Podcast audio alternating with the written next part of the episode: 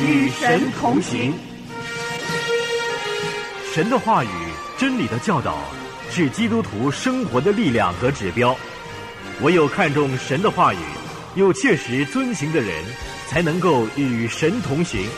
让我们以渴慕的心、谦卑的态度来领受神的信息。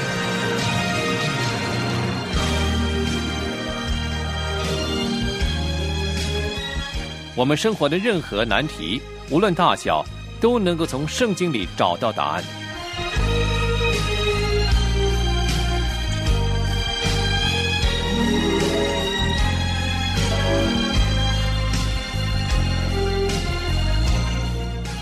亲爱的弟兄姐妹，平安与神同行节目正在与您同行。作为基督徒，我们肯定会知道，神从来不会给人一些指示是和圣经的教训相违背的。但是，我们可能会稀奇，神到底会不会透过异梦、异象，又或者是超自然的方法去向人说话呢？在今天的节目中，孙大中老师要和我们思想这一连串的问题，并且指出神到今天依然渴望向人说话。现在就让我们一起来收听。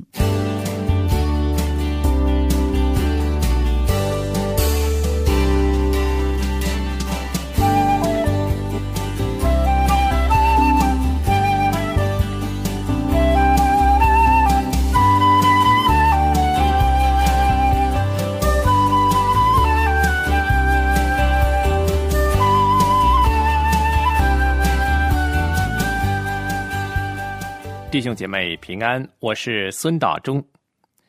相信大部分人都善于表达，而不善于聆听。要我们说很容易，但是要留心聆听却是很难。然而，学习怎么样聆听是基督徒必须学会的一个重要功课。我们生活中需要做出很多的决定，我们有很多困难需要面对和经过。我们有关于家庭的、工作的、经济的决定，这一切都是很重要的。而如果我们不懂得怎么样聆听神的声音，得着从神而来的指示，我们很容易就会做出错误和愚蠢的决定，并要因此付上极沉重的代价。然而，如果我们学会了怎么样聆听神，我们就会有智慧做正确的决定，而人生也会活得开心喜乐。今天我要跟弟兄姐妹思想的题目就是“神在说话”。神到今天依然在向人说话。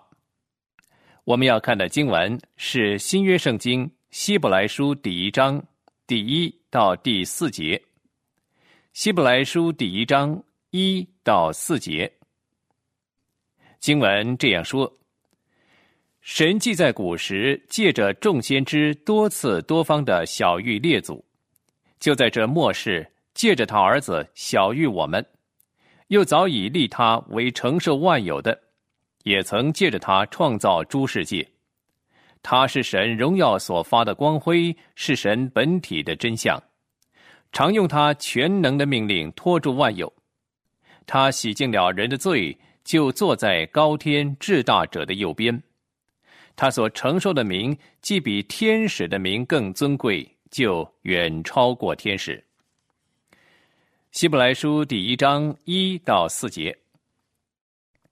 刚才所看的这段经文是希伯来书的起头，作者一开始就把耶稣和天使以及众先知等等做了比较，指出主耶稣远比神所造的一切更尊贵和更超越。今天我们要特别思想的是，作者在这里指出一个很宝贵的事实。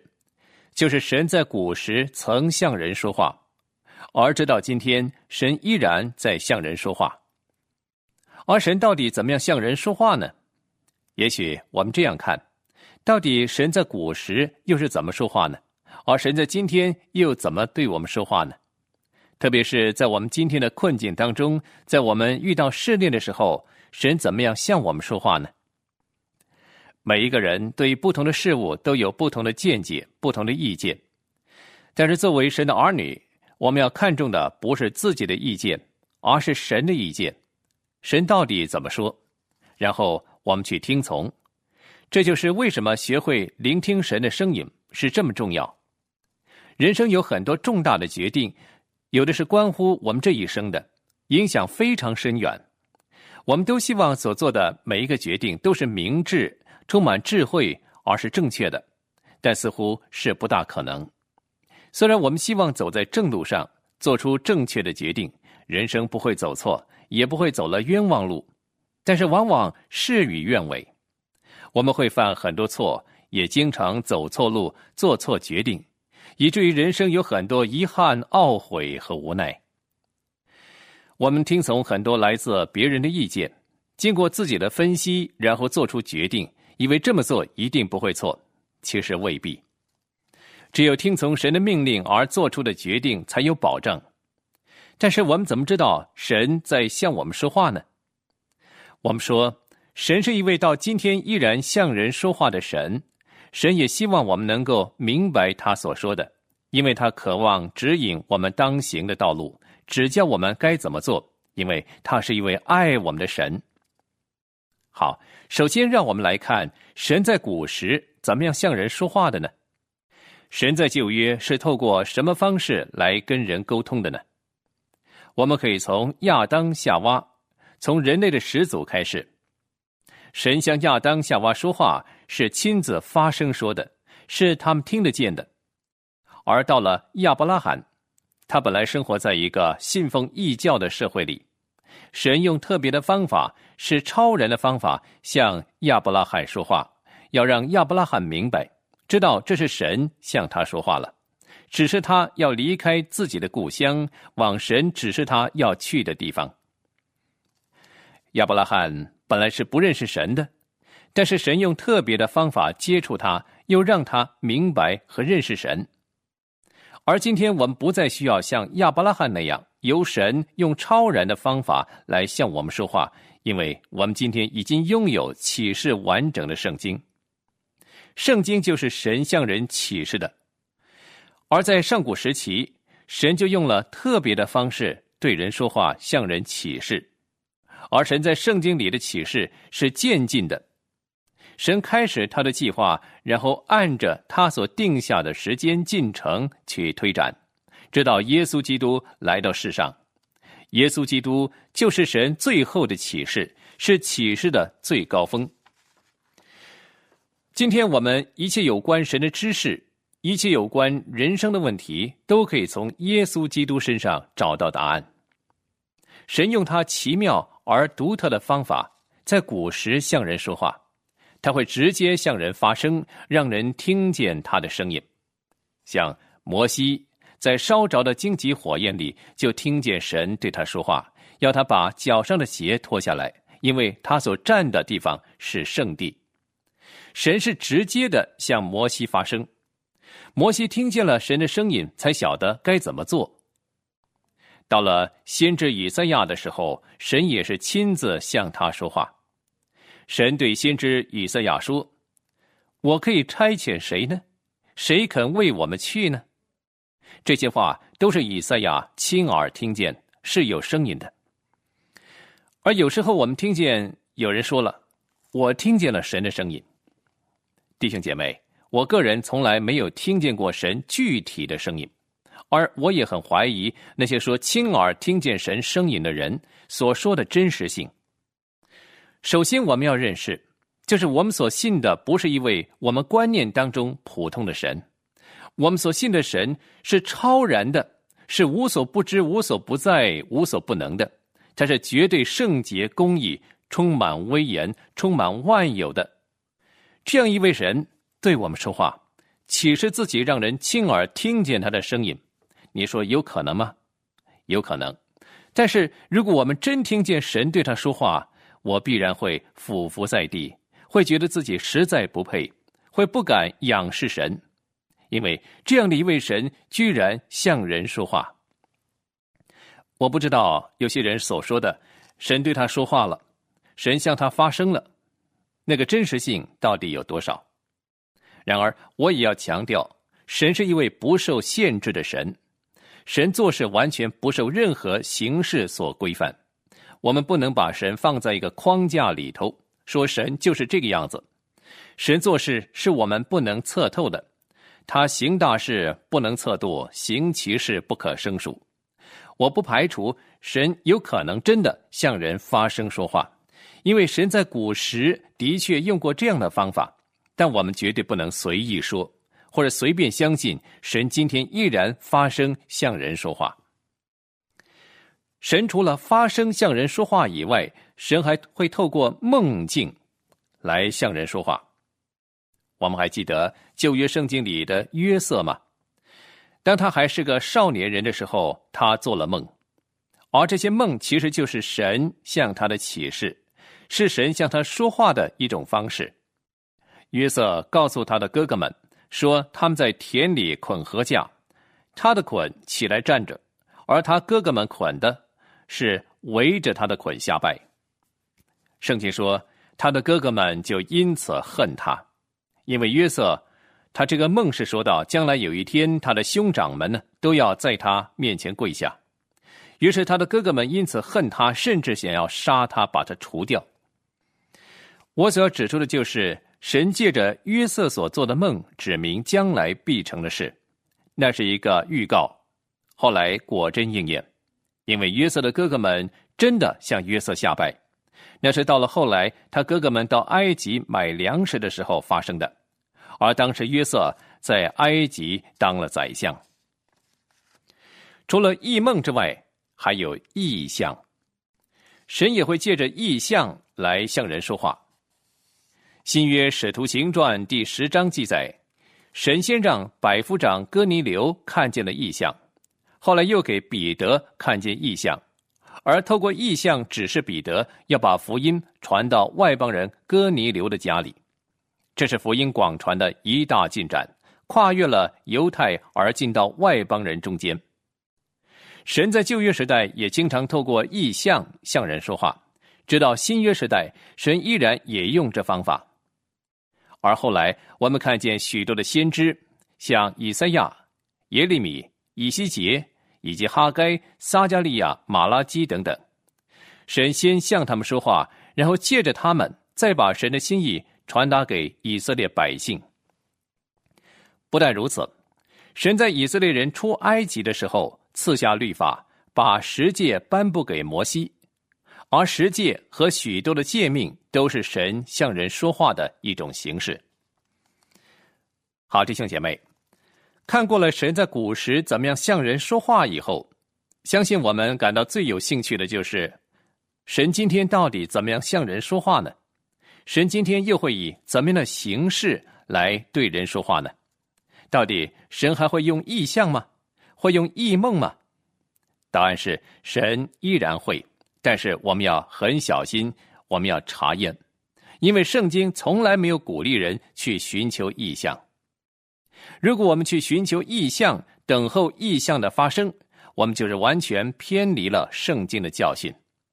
要知道，神如果要给某个人异象，那是毫无先兆的；但是，神要是在异象中做出了某些指示，那些事情就必定应验和发生，因为是从神而来的。圣经里也让我们看见有一些假先知，假冒神的名说预言。而这个预言后来没有应验，我们不要怕他，我们要好好的面对这样的情况。另外一方面，神如果知道某些人有一些特别的需要，所以要用意象的方式来告诉他。比方说，因为将来要发生一些事情，神要这人走在他的旨意中，不能偏离；又或者神要这人做神要他吩咐去做的事，神若是认为必须透过意象。神可以用意象，然而我要再强调，意象不是你求就有了，也不是祷告等候就得到了。在毫无预备、毫无先兆的情况下，神如果要透过意象把信息传达给人，神就会这么做，但绝对不是人的幻觉。神今天向人说话的第二个途径，就是透过环境。比方说，有个学生。他渴望升上一所很有名气的大学，于是他很用功读书，成绩也很好。他以为这是祷告交托神，求神让他获得成功，因为这所大学是很难考上的。在经过长时间的努力，他做好所有能做的一切预备之后，大学竟然拒绝了他的申请。他感到难过，他也很失望。他去求问神，为什么神不让他进到这一所他心目中的理想大学呢？以他这样的成绩，应该是没有问题的。但为什么大学不肯收他呢？于是他认为，在这件事上神错了，神让他失望了。而后来他考取了另外一所大学，在那儿不但书读得更好，而且还认识了他现在的配偶，一切都很顺利。神赐福给他的生活和学习。而当他回头再看看过去的时候，他突然发现。要是当日神应允了他所求的，让他顺利考进他梦寐以求的那所大学的时候，情况必然不会像今天这样。他才明白，神在掌管一切，神在掌管他的生命，掌管他所走的每一步。神一路在保护着他，在指引着他。神不一定是每一个环境都照着我们的心愿，让我们称心如意。不是每一个环境都是我乐于接受的。但是神却有他的美意在其中。我们所熟悉的罗马书八章二十八节，保罗说：“我们晓得万事都互相效力，叫爱神的人得益处，就是按他旨意被招的人。”如果我们信靠神，渴望走在神的旨意中，我们就能经历到神使万事都为我们效力，叫我们获得益处。神是掌管万有和环境的。如果神不是掌管着每一个环境，那么神就不是无所不能的，他就不是统管整个宇宙万有的。但神既然是无所不能的神，我们就知道他实在是掌管着每一件事的发生，他实在是掌管着每一个环境。虽然我不一定喜欢，我也不一定能明白，但是神会透过环境来对我说话。除了环境以外。神还会透过圣灵来向我说话。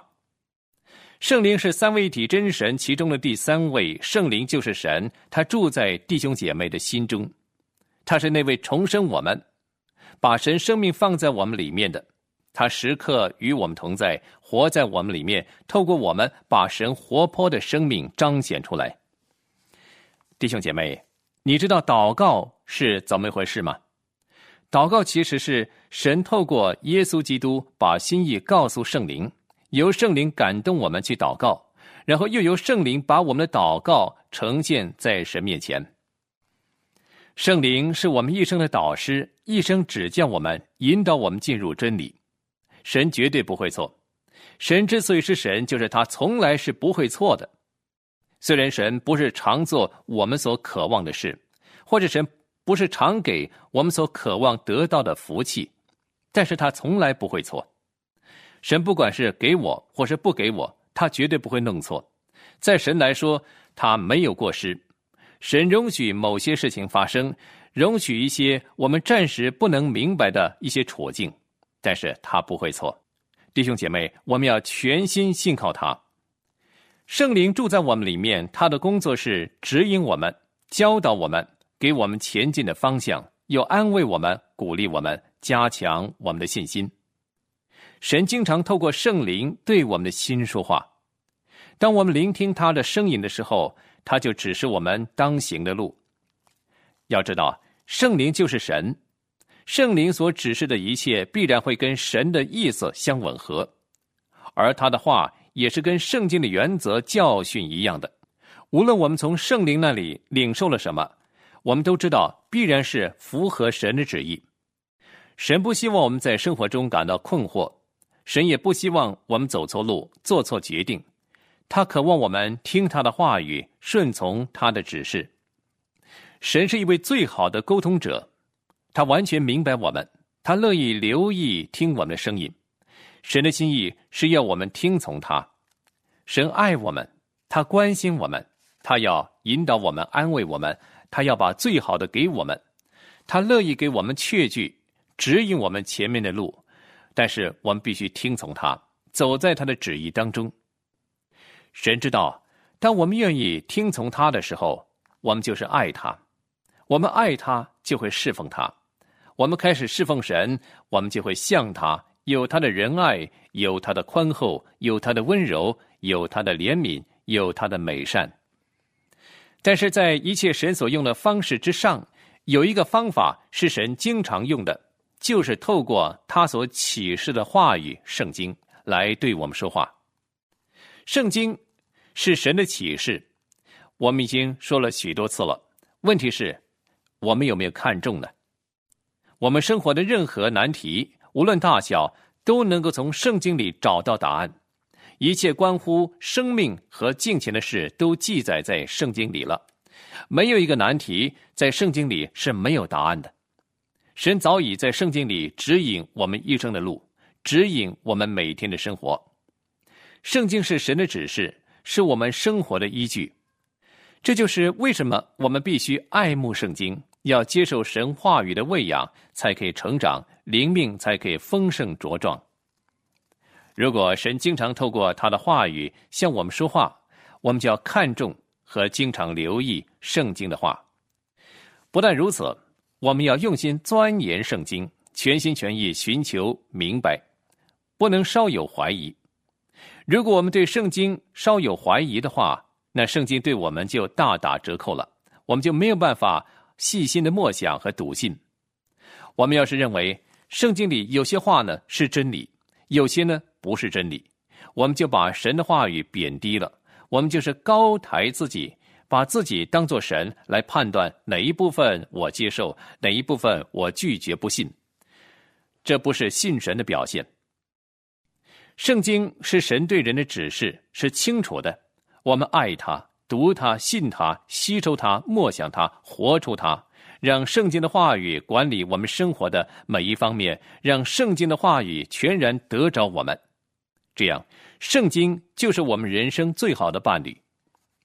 神不要我们单单拥有圣经，把圣经束诸高阁摆在一边，信了耶稣五年、十年、二十年，圣经还保存的像全新的那样。神不喜欢这样，神喜欢我们每天打开他的话语来读，殷勤查考，又把心得仔细写下来，把神的提醒牢牢记在心里。一本。越旧越残破的圣经，能够表明它的主人是多么爱它，经常把它带在身边，时刻翻阅它、查考它。弟兄姐妹，看看我们手里的圣经是全新的呢，还是残旧的呢？所以，问题不在于我们拥有哪一个翻译本的圣经，又或者我有多少本不同大小尺码的圣经。问题在于，我把圣经的真理行出来多少？我有没有把圣经神的话语深藏在心里呢？圣经只是在我手里，还是在我心里？如果我们习惯把生活里各种难处情况都带到圣经当中，寻求神的指引，寻求神的答案的时候，我们的人生必然过得越来越符合神的心意，必然很明白神的思想和看法。我们要晓得，圣经是我个人的书。虽然你手上的圣经跟我手上的圣经是一样的，或者是同样的价钱买来的，但是圣经对你对我的影响怎么样呢？那就在于我们怎么看待、怎么运用圣经了。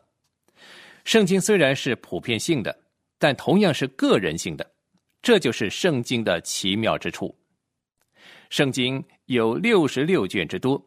但是神可以透过其中的一节对我说话，指引我、感动我、光照我，叫我知道神到底要我怎么做、怎么前行。不管我们的背景怎么样，教育程度怎么样，社会地位怎么样，拥有的财富怎么样，圣经都是一视同仁的。圣经对我们所能产生的效用有多少，就在于我们看重神的话语有多少而定。让我提醒弟兄姐妹。单单每个礼拜一次的主日听到，实在是不足够。而且，如果听到不行道，那更没有益处。我们必须亲自进入圣经，透过神的话语，明白神的心意，然后行在其中，把所明白的道就实践在生活里，我们才真是走在蒙福的道路上。当我们这样行道的时候，我们发现我们对圣经就越来越明白，越来越知道神的心意，而我们又可以把所听见的道实行出来，我们的灵命就可以成长。不论我们在地上的年日是顺利，或者是在逆境中，我们都需要神话语的扶持和提醒，我们都需要神话语的滋润和浇灌，我们更需要跟主建立亲密的关系。在我们跟神的交往中，只是我们跟神之间的事，那是很隐秘的、很个人的，就是你跟主之间。你可以打开自己的心灵，尽情的向神倾诉。神看见你，神知道你。我们不用隐瞒什么，我们也不能隐瞒什么，因为神了解一切，他看透一切，他所造的一切，在他面前都是赤露敞开的。神主宰着一切，我们能做的就是开放自己的心，聆听神向我的心说话，好让我知道该怎么前行，怎么样生活，怎么样去面对困境。当我们的心向主敞开的时候，神就会向我们的心说话。要建立跟神亲密的关系，弟兄姐妹，不可少的是，我们要对付自己的罪，一切隐而未现的罪，一切我们自己觉悟的罪，我们要在神面前清楚对付，要接受圣灵的光照，逐步的对付清理。当你顺服在神面前，依照神的指示去做之后，神的福气必然大大的临到你，叫你的生命可以结满果子，荣耀他。亲爱的弟兄姐妹，神知道今天依然在说话。要是你在这方面仍然有困难的话，你可以找一个安静的时间，找一个安静的地方来等候神，全神贯注在神身上，默想他，等候他，你必然会有意想不到的收获。诗篇二十七篇第七到第十一节，大卫说：“耶和华，我用声音呼吁的时候，求你垂听，并求你连续我应允我。你说，你们当寻求我的面。那时我心向你说：耶和华，你的面我正要寻求，不要向我掩面，不要发怒赶逐仆人。你向来是帮助我的，救我的神呐！”不要丢掉我，也不要离弃我。我父母离弃我，耶和华必收留我。耶和华，求你将你的道指教我，因我仇敌的缘故，引导我走平坦的路。今天的讲题《神在说话》第二讲就讲到这儿。愿神赐福弟兄姐妹。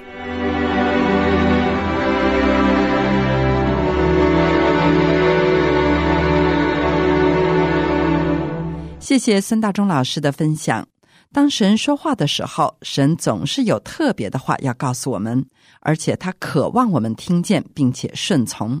但愿我们每一天都能够寻求神的指引，走在神所喜悦的路上。期待您来信和我们分享您的个人经历和听节目的感受。我们的邮箱地址是同行的汉语拼音同行 at 良友点 net。你也可以发短信和我们交流，我们的短信号码是幺三二二九九六六幺二二，短信开头请注明“同行”。谢谢您的收听，我们下次节目时间空中再见，愿神赐福给您。